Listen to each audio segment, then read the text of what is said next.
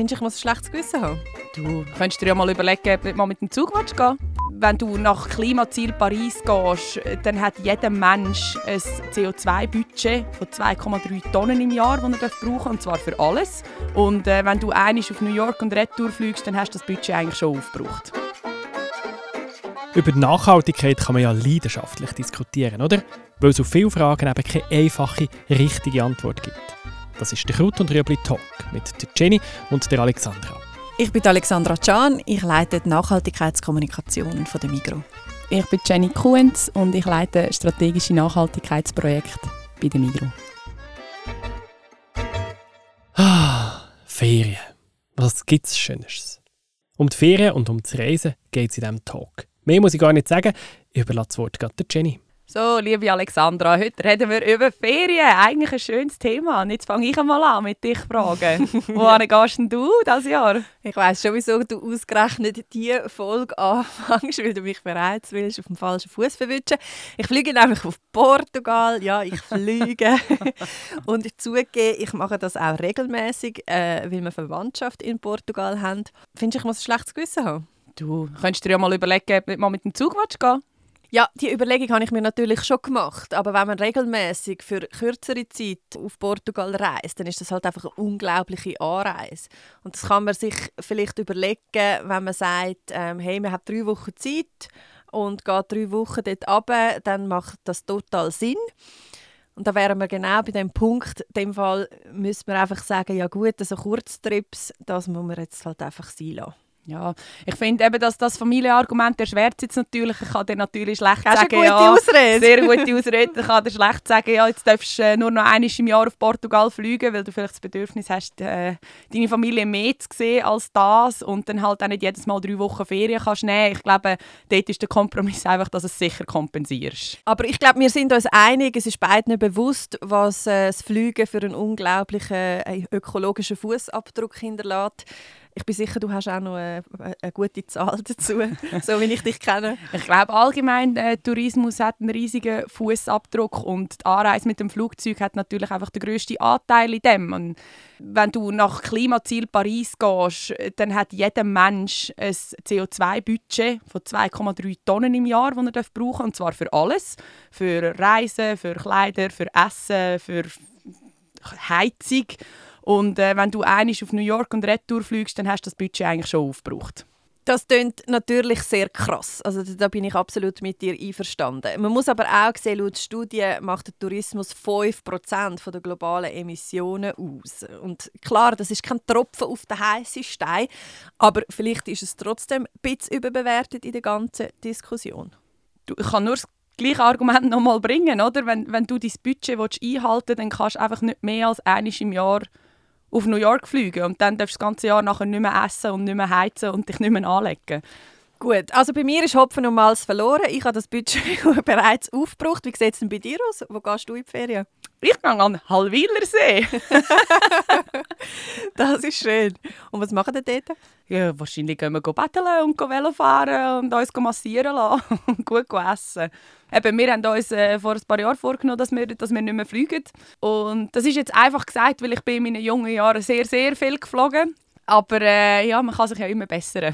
Aber eben, das finde ich jetzt schon ein wichtiger Punkt. Oder? Du hast die halbe Welt gesehen. Du bist jetzt Mami und äh, Wandern und, und so Zeugs ist jetzt halt besser so mit den Kindern. ja gut, ich wandere nicht gern, weißt ich bin auch nicht so fit, muss man dazu sagen. Aber äh, ja, ich meine, Wandern mit Kind ist natürlich jetzt besser als in Indien mit dem Tuk-Tuk durch die Menschenmenge äh, durch sich drängeln.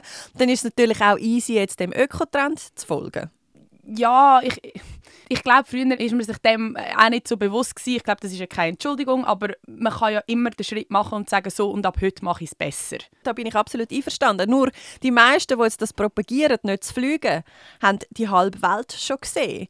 Und die Jüngeren würden das vielleicht auch gern. Du, ich verbiete das auch niemandem. Ich glaube, es einfach, wir brauchen ein grösseres Bewusstsein, was man für einen Impact hat, wenn man einfach überall in der Weltgeschichte rumfliegt und einfach seinen Fußabdruck hinterlässt. Ich bin mega mit dir einverstanden. Ich glaube, da sind wir total on the same page, dass man weniger muss fliegen muss. Ich persönlich habe es aber sehr wichtig gefunden, dass ich in meinen jüngeren Jahren andere Kulturen erlebt habe, andere Ökosysteme gesehen habe.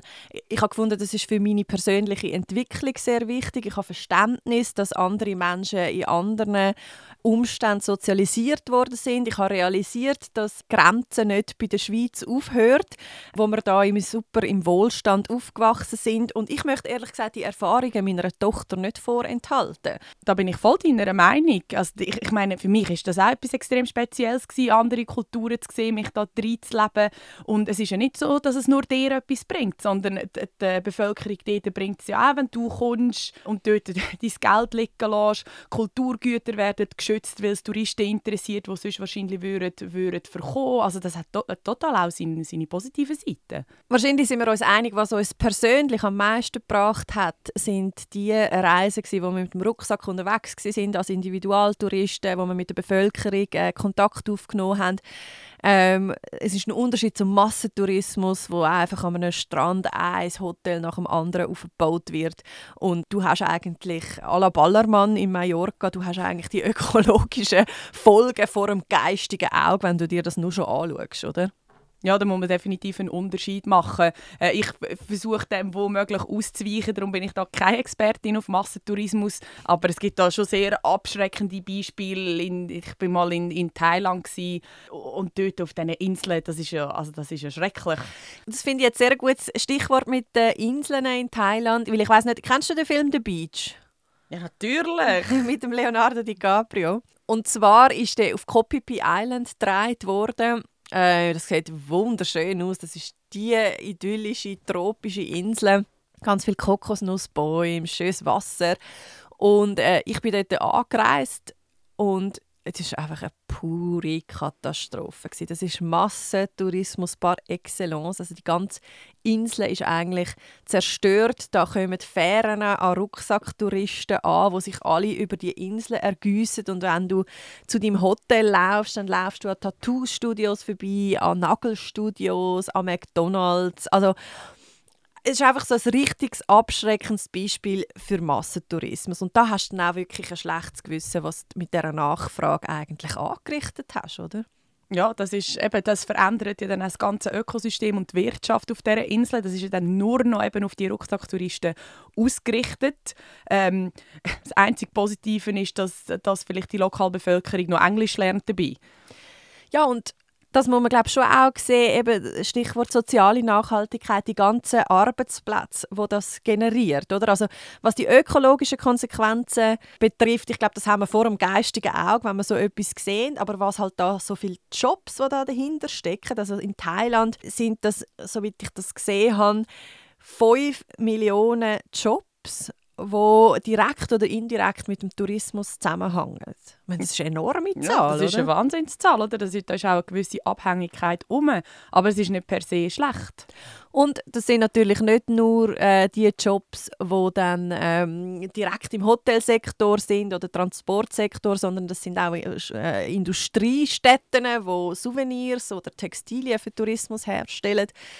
Ähm, das, ja, das finde ich, kannst du halt dann irgendwie auch nicht vergessen. Da bist du auch ein bisschen hin und her gerissen. Oder du sagst jetzt, hey, wir müssen uns da zurückziehen, wir, wir müssen das Ökosystem schonen. Oder musst du sagen, hey, sie sind irgendwo durch auf uns angewiesen. Ich glaube, es kommt immer darauf an, wie du dich vor Ort verhaltest.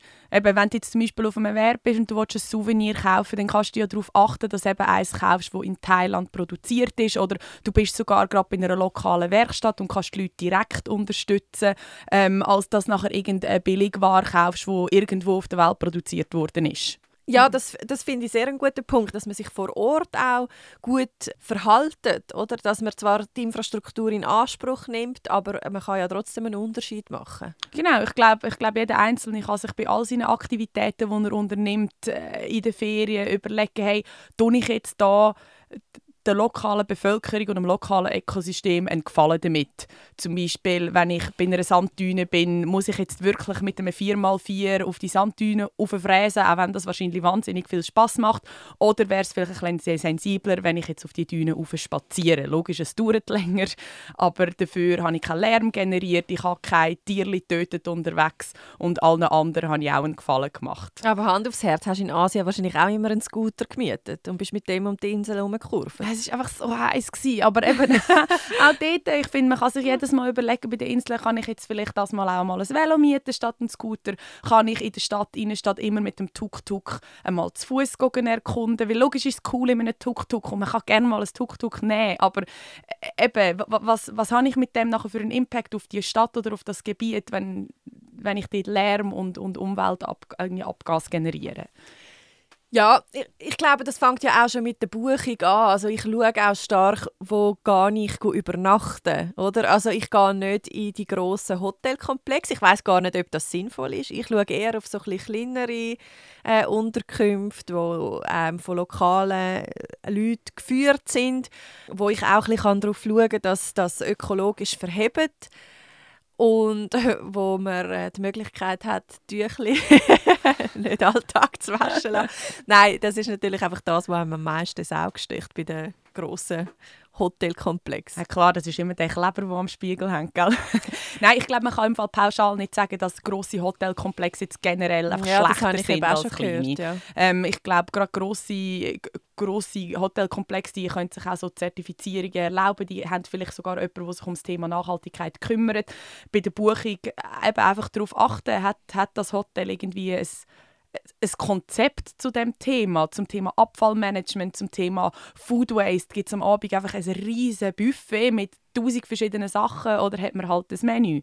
Oh, das Thema Food Waste, das muss ich jetzt ehrlich gesagt sagen, das habe ich ähm, jetzt gar nicht auf dem Radar gehabt, wo wir, wo wir mit dieser Episode angefangen haben, aber ich denke, das ist wahrscheinlich verheerend. Ja, ja, natürlich, oder? Wenn du, wenn du die riesen Buffet anschaust, da, da geht am Schluss natürlich sehr vieles weg am Ende des Tages. Aber eben, wie gesagt, das ist jetzt nicht die Schuld von, von grossen Hotels. Ich glaube, das ist einfach etwas, wo man sich bei der Buchung kann darauf achten Aber was ich einfach verhindern ist, dass es jetzt heisst, ah, alle Individualtouristen machen es richtig und, und Massentourismus ist einfach per se schlecht.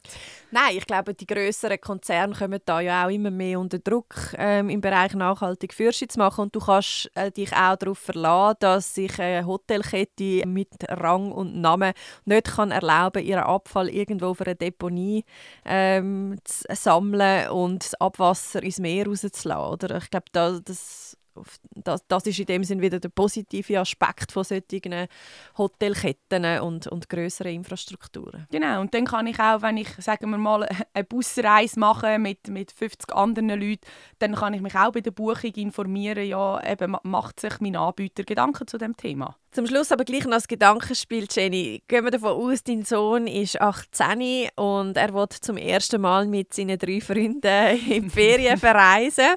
Und er würde gerne auf Riga einen Städtetrip machen. Was ratest du ihm?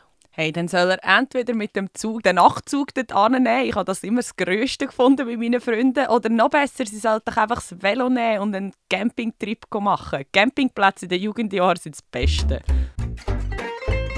Ferien machen und nachhaltig sein, das kann man miteinander kombinieren. Man muss einfach ein paar Sachen beachten. Den grössten ökologischen Fußabdruck hinterlässt man klar mit dem Flugzeug. Aber auch vor Ort muss man noch schauen, dass man nicht unnötig die Umwelt oder die lokale Kultur belastet. Am besten macht man sich schon beim Buchen der Ferien Gedanken, indem man darauf achtet, dass man zum Beispiel ein Hotel mit einem Nachhaltigkeitskonzept wählt. Jenny und Alexandra die haben es ausgesagt, jetzt seid ihr dran. Habt ihr ein Feedback zum Talk oder Anmerkungen zum Thema? Dann schickt es uns auf podcast.migro.ch.